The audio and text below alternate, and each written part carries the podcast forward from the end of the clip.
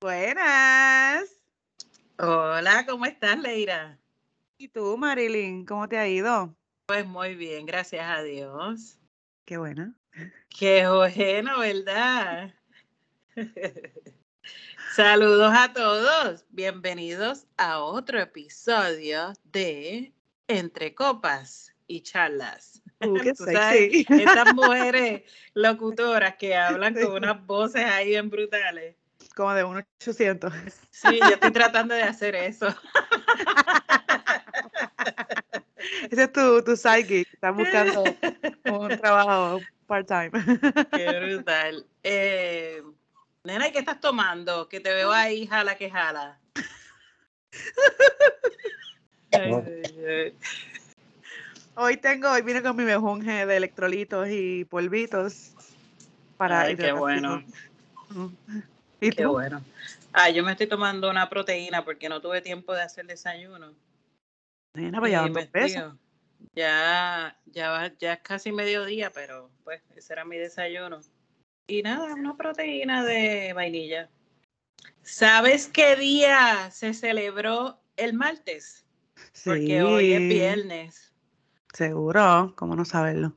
Ok, pues me alegro que lo sepas. Pero para aquellos que no lo saben, el martes se celebró el Día Internacional de la Mujer. Pues la historia de ese día tan importante el, eh, comenzó el 8 de marzo de 1857 en la ciudad de Nueva York, donde las mujeres trabajadoras de la fábrica textilera Cotton, algodón, no sé por qué está, bueno, tal vez ese era el nombre así, ¿verdad? Porque Cotton, ¿por qué no pusieron algodón? Porque a lo mejor, sí, a lo mejor el nombre, para mí que el nombre de la fábrica era eso, Cotton. Ajá. Ok, pues ellas realizaron una manifestación para reclamar mejores condiciones de trabajo. Y la manifestación fue brutalmente reprimida por la policía, dejando un saldo de 120 mujeres muertas. Oh my God, qué terrible. Luego, eh, el 8 de marzo de 1910, en Dinamarca, eh, durante la segunda reunión mundial de mujeres socialistas, una mujer llamada Clara Selkin propone la institucionalización del Día Internacional de la Mujer en reconocimiento a las trabajadoras que, mu- que murieron en el movimiento obrero de la fábrica. ¡Wow! Ok, entonces, eh, por último, el 19 de, de- del 19 de junio hasta el 2 de julio de 1975, en la Ciudad de México, aún cuando en el 1910 se hizo la declaratoria del 8 de marzo como el Día Internacional de la Mujer, no fue hasta el 1975 cuando en la primera conferencia mundial de la mujer, la Organización de las Naciones Unidas lo formaliza a través de acuerdos con los países miembros. Oh, O sea que esto fue un año, un año antes de yo nacer. Ah, mira. O sea, que tú naciste ya Ah. para cuando teníamos más derechos. Ah, para que te fijes, para que te, pa- no te equivoques. No te equivoques, no te equivoques. Así que esto es un tema que viene de hace muchos años y de verdad que es, es bien importante porque antes las mujeres no tenían, no tenían derechos, los derechos que Mm. tenemos hoy día, gracias a todas esas mujeres que se han puesto los pantalones en su sitio y han, ¿verdad?, reclamado por nuestros derechos. Hoy día estamos donde estamos gracias a esas mujeres. Fíjate, ah, un comentario que quiero hacer, muy personal, ¿verdad? Eh, tanto que las mujeres han luchado por nuestros beneficios, eh, por tener eh, mejores beneficios, porque tengamos, que- porque haya igualdad de derechos, todo ese tipo de cosas. Pero siento que en realidad las mujeres no estamos unidas como debemos. Ahora que recuerdo, tengo un post de un amigo un momentito que lo estoy buscando ahora en vivo y a todo color, que me dejó, wow, me dejó pensando. Lo que va a, lo que va a eliminar este problema es que las mujeres aprendan a apoyarse el uno a los otros. Mm, eso sí. Cuando se trata de deporte. Porque ahora te pregunto yo, ¿cuándo tú has visto un estadio lleno de mujeres? Mm, no, nunca. Exacto, por eso fue que yo hice el comentario que hice y que estoy, eh, o sea, el comentario lo hizo él, yo lo estoy leyendo. Leyendo. Eh, pero estoy de acuerdo con él, porque nunca, por ejemplo, vamos a hablar de un deporte que lo haga, que lo jueguen mujeres. Vamos a hablar de, de baloncesto. Baloncesto, ok, pero vamos a hablar, vamos a hablar de, de tenis, que esta, esta, esta muchacha que es bien reconocida. Este, ah, se me olvidó el nombre. A mí también. La, morena. de Puerto Rico. Ah, no. O también puede ser ella, la puertorriqueña. Este, también se me olvidó el nombre. Mónica, Mónica, Mónica Puy. Mónica, Mónica Puy. El estadio, o eso no se llama un estadio, donde sea la cancha donde jugaron, estaba llena completamente de mujeres. Eh, no. espectadoras, tú dices. Eh, cuando Mónica pues jugó, no estaba llena de mujeres. No, de, todo. no, de todo. Pues por lo tanto, mira, cuando hay juego de baloncesto, lo más que hay son hombres, porque los hombres se apoyan. Sí, y cuando, y si vamos a, ir al, deporte de baloncesto, cuando hay juegos de baloncesto masculino, las canchas están explotadas de gente. Y yo soy una que yo he ido a los juegos de baloncesto y están explotadas, pero explotadas, explotadas. Sí. Preguntaba cuántas veces he ido a un juego de baloncesto. Exacto, esa era mi próxima pregunta. Yo nunca he ido a un juego de mujeres, ah. nunca. Nunca, porque no nos apoyamos, no lo hacemos. No lo hacemos. tampoco sé quiénes juegan, no sé, deberían no, las únicas, las únicas famosas que yo conozco son Mónica Puig y la Williams, de apellido Williams, Serena Williams, that's it. Yo no conozco a ninguna otra mujer. No, no, no sé, no sé quiénes ni quiénes son las que juegan. Porque, no nos apoyamos, lamentablemente. No, nos apoyamos y tampoco le dan el foro que le tienen que dar en las noticias y la televisión. Obviamente solamente, o sea, si tienen 10 minutos, van a, usar 8 minutos para hablar de los hombres y 3 para hablar, digo 3, 8, 9, 10. Son 10. Si tienes 10 minutos, 8. 10 minutos, 8 para los hombres y 2 para, y dos para las mujeres. Y se acabó. Y siempre es como que, no, no, no, las mujeres, ya se acabó. Y como que, ah, ¿quién era esa? ¿De quién hablaron? Sí, pero es por eso, porque no hay mujeres apoyándolo, porque no hay la, la, la el público no está ahí apoyando. Ellos dicen, pero ¿para qué vamos a perder el tiempo en darle cobertura a esta mujer si aquí nadie viene a verla? Ahora, si estuviera repleto, yo te digo a ti que la historia cambia. y no es, así. Y eso es para todo, eso es para todo. No nos apoyamos unas a las otras, no lo hacemos, no lo hacemos. Siempre todo ah. es una, una maldita competencia. Yo soy mejor que tú, pero ¿por qué si podemos ser iguales? En cuestión de, de, ser buenas o no buenas. Cada cual tiene lo suyo. Todas somos bonitas, todas somos bonitas. O sea, ¿cuál es la competencia? Ahora la, la, la, fiebre, la, la, la modalidad, o yo no sé ni cómo llamarle, o la enfermedad, porque ya esto suena ya como una enfermedad, es la que mejor cuerpo tiene. Sí, pero cuerpo a base de qué? De cirugía. De cirugía. Y entonces, ¿de qué estamos hablando? Eso no es natural. Sí, que se tiene que ser fake. Ajá, pero lo, lo, que yo digo es que hay una competencia ahora de que me voy a operar para tener las nalgas más grandes es como una muchacha que yo conozco, ella tiene su super cuerpo, super cuerpo con sus nalgas estilo irichacón. Se operó para ponerse las nalgas más grandes. Y yo, ¿pero qué es eso? ¿Qué es eso? Tan feo que se ve cuando no se ve natural. Ay, horrible, horrible. ¿Pero por qué? Porque tienen competencia. Tienen competencia de quién es la mejor, de quién tiene las nalgas más grandes, de quién tiene las tetas más grandes.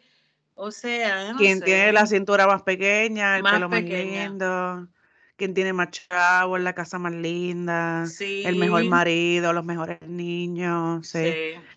Y, y, eso, eso, no, yo, yo, yo entiendo, yo entiendo y, y, y, sorprende, por lo menos sorprende que en, en el año 2022 todavía estemos en esto.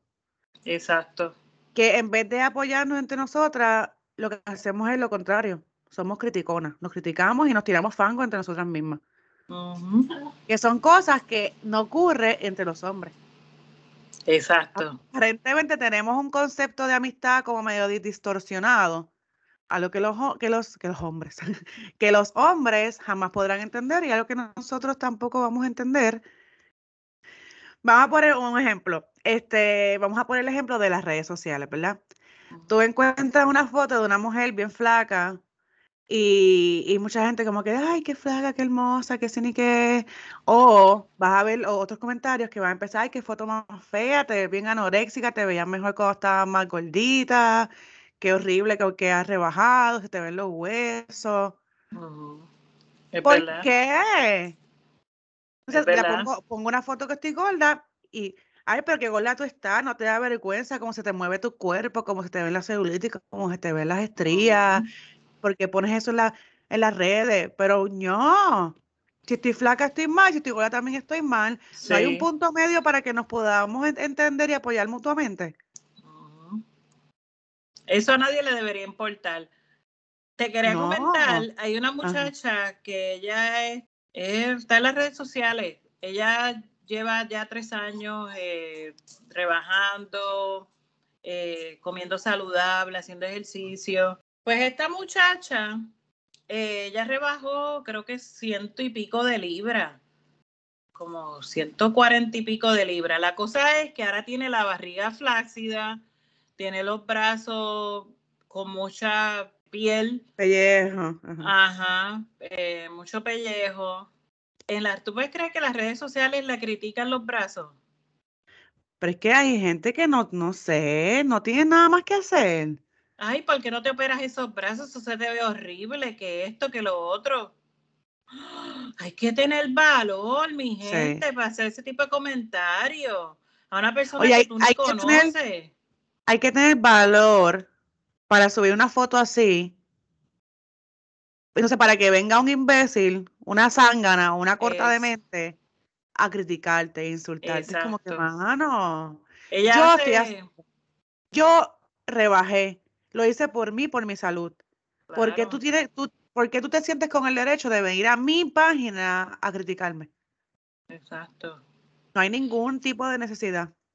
Ella hace eh, videos eh, haciendo ejercicio. Ella hace diferentes cosas, pero entonces cuando está pues en movimiento y levantando los brazos y ese tipo de cosas, se le ven los brazos.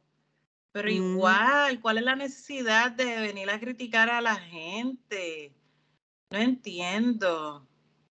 No, de verdad. Ay, Dios mío. eso eh, pasa, lamentablemente pasa con, o sea, con cualquier tema, no solamente con cuando uno pone fotos de cuando uno está gordo ni, oh, flaco, también pasa en, en, la vida personal. Uno, por ejemplo, uno va a una, a, vamos a poner al trabajo, y de momento uno, pues, se, se pone, qué sé yo, uno este día, o sea que hay días que uno se quiere vestir mejor que, que otros días.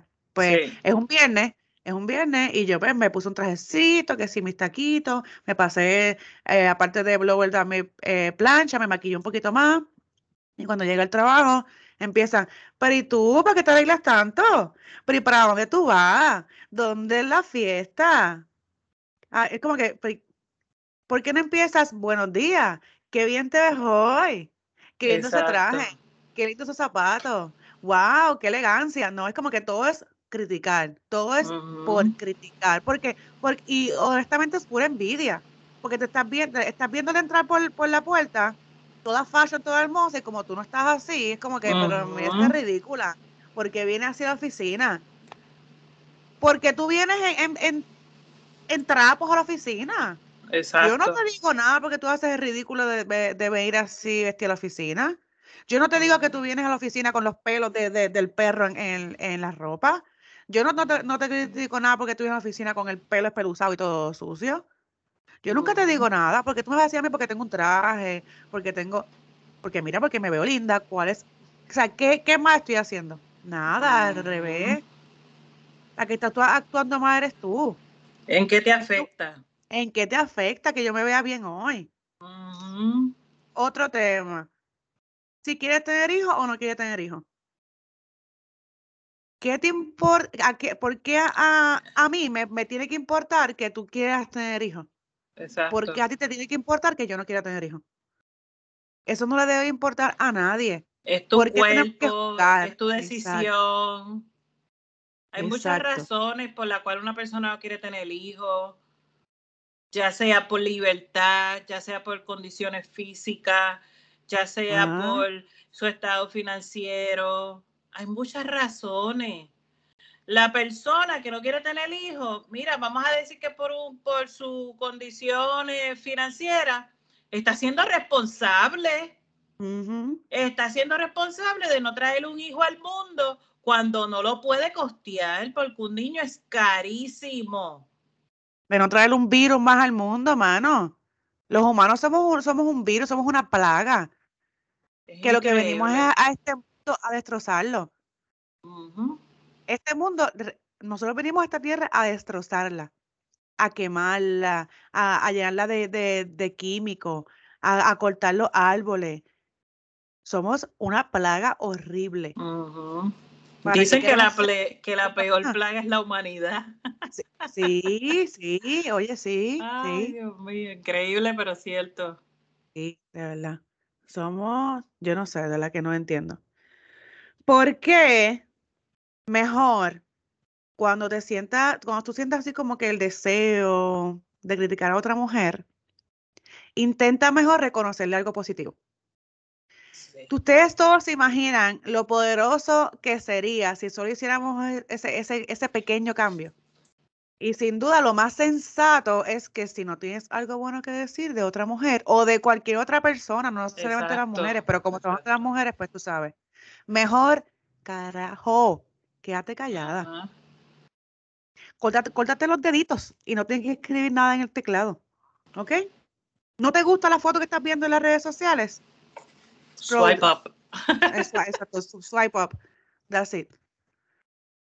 Unfollow. Ya, no te interesa. Pero porque tienes que criticar y hacerla sentir mal. Mira, hay personas que no lo demuestran, pero cuando leen esos comentarios, le da depresión, lloran, hay personas que han intentado suicidarse.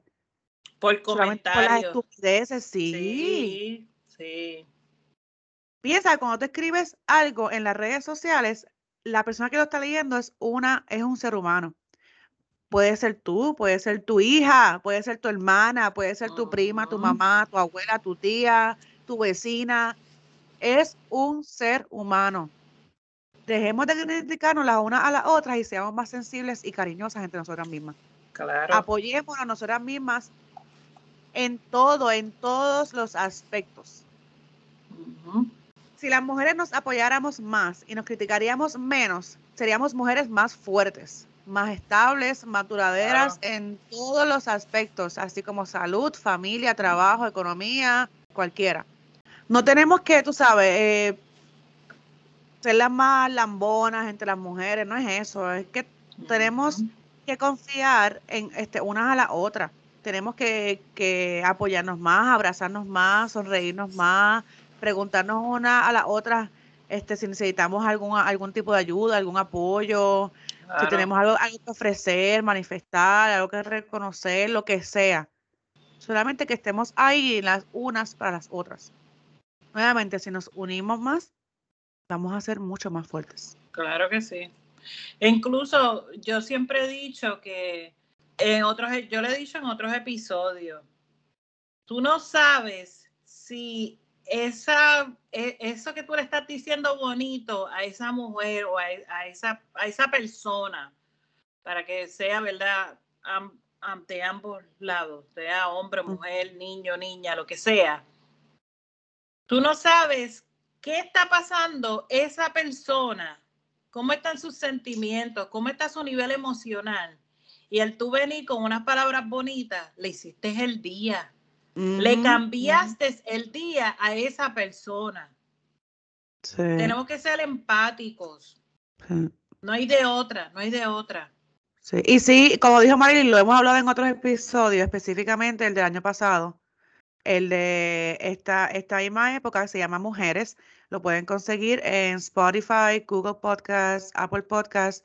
Se llama así, como lo dije, se llama Mujeres y es del 11 de marzo del 2021. Escucho lo que también hablamos de este tema.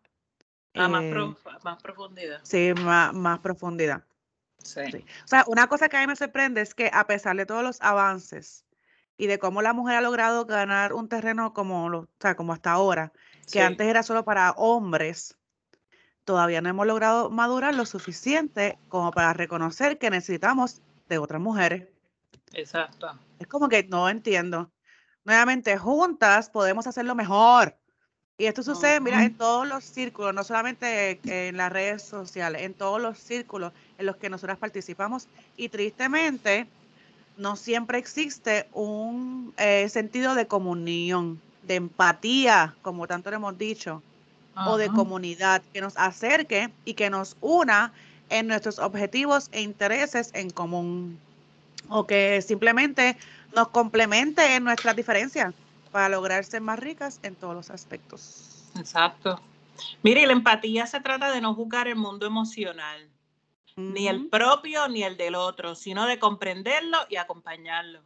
Así es. Deberíamos empezar por casa. Y eso no solo implica a, tu hija, a tu mamá, a tu hermana, también es a la, a la, a la que cuida a tus hijos, a la mujer que, que coge el teléfono por ti, a tu ayudante, a la que lleva tu agenda o a, o a, tu compañera de trabajo, a la señora del banco, a la mesera, a la cajera del supermercado, a cualquier mujer que te encuentres de frente, a la que tienes al lado, a cualquiera, a cualquiera. Recuerda siempre que puedes ser tú. Claro que sí. Como tú quieres que te traten a ti, tienes que tratar a los demás. Tenemos que dejar de competir entre nosotras mismas, compararnos entre nosotras mismas, porque para qué compararte, tú eres única, eres excepcional, eres, eres, eres la mejor versión que se, que se pudo haber creado de ti. No te compares con nadie más. No nos restemos autoridad entre nosotras mismas. Y dejemos de pisotearnos unas a las otras. Es hora de cambiar el ser competitivas y el no alegrarnos por las otras. Porque a caminar juntas necesitamos hablar unas con las otras y empoderarnos unas a las otras. Ya lo he dicho mucho, unas a las otras, unas a las otras. Sí. unas. Pero entienden, entienden el punto, ¿verdad? Claro. Y fomentarle eso a nuestros niños. Sí. Ellos, mira, sin la ayuda de nosotros, ellos no van a ser unas personas de bien en el futuro. O sea, tenemos que ayudar a nuestros hijos, darle las herramientas que ellos necesitan.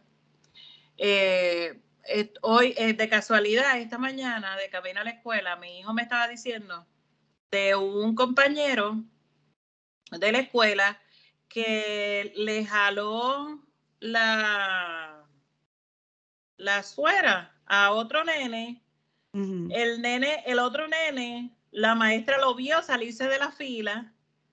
Entonces, el nene, que no fue quien causó que él se saliera de la fila, fue el que se metió en problemas.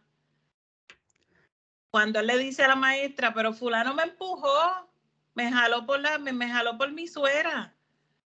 Él le dije, pero tú te saliste de la fila, lo que tenías que hacer era levantar la mano y decirme lo que estaba pasando y no salirte de la fila. Pues mm. al nene le dieron un demérito y cuando le dieron el demérito, el que le jaló la suera se estaba riendo. Yo le dije a mi hijo, pues eso es tremendo mal comportamiento, eso está muy mal de su parte. Primero que nada, él no tenía que jalarle la suera al nene.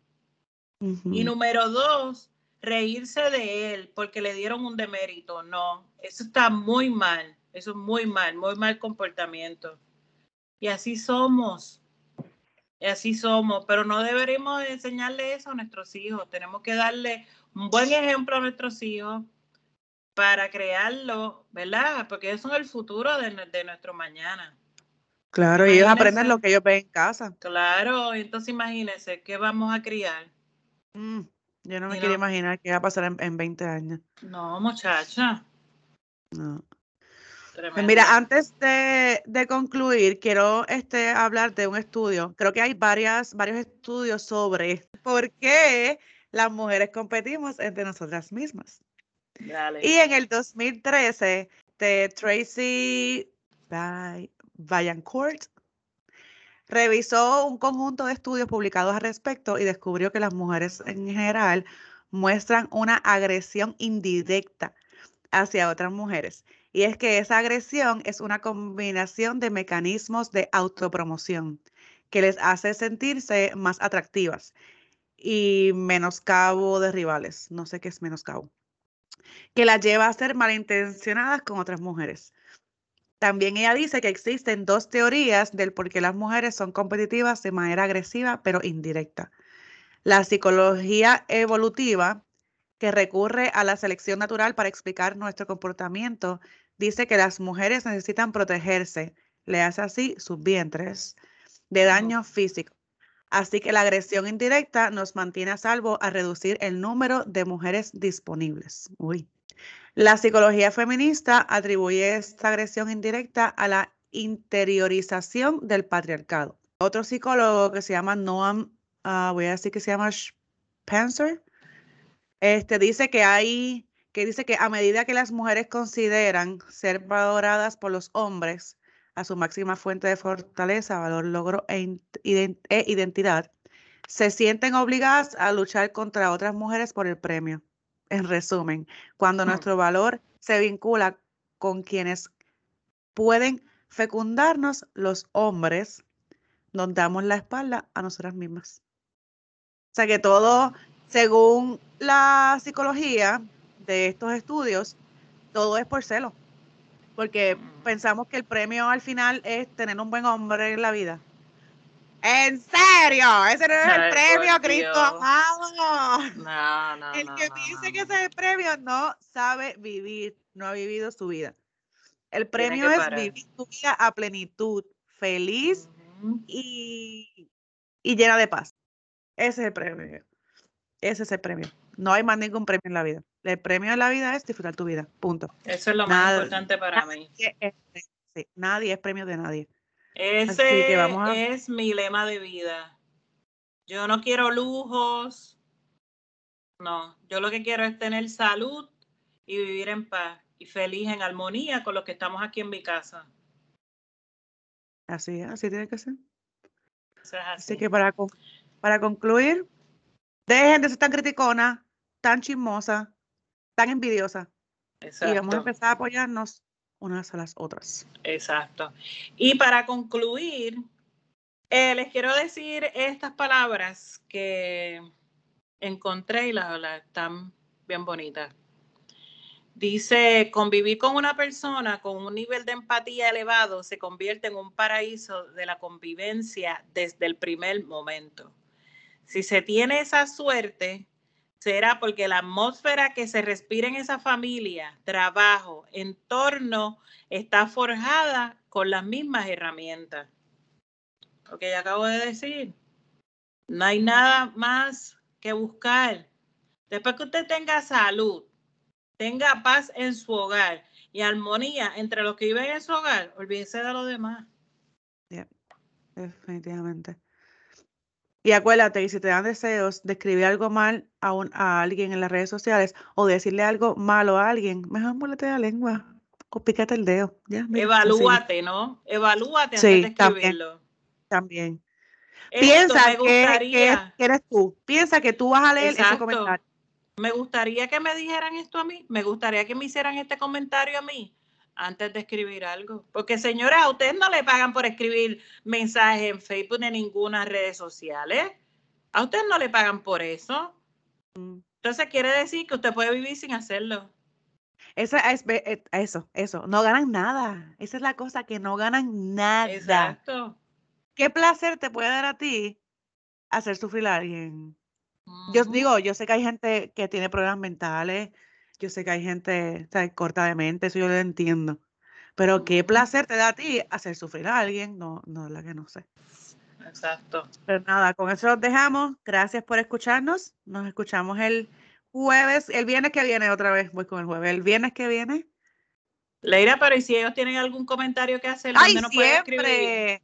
Yo siempre me quiero despedir de ustedes sin decirle las redes sociales. Ok, nos pueden conseguir en TikTok y en la cuenta de Instagram como Entre Copas y Charlas. Gracias. que tengan buen fin de semana, mi gente. Check it out. Pásenla bien, como siempre, por la orillita y mucho amor a su familia, a sus amistades. Chaito.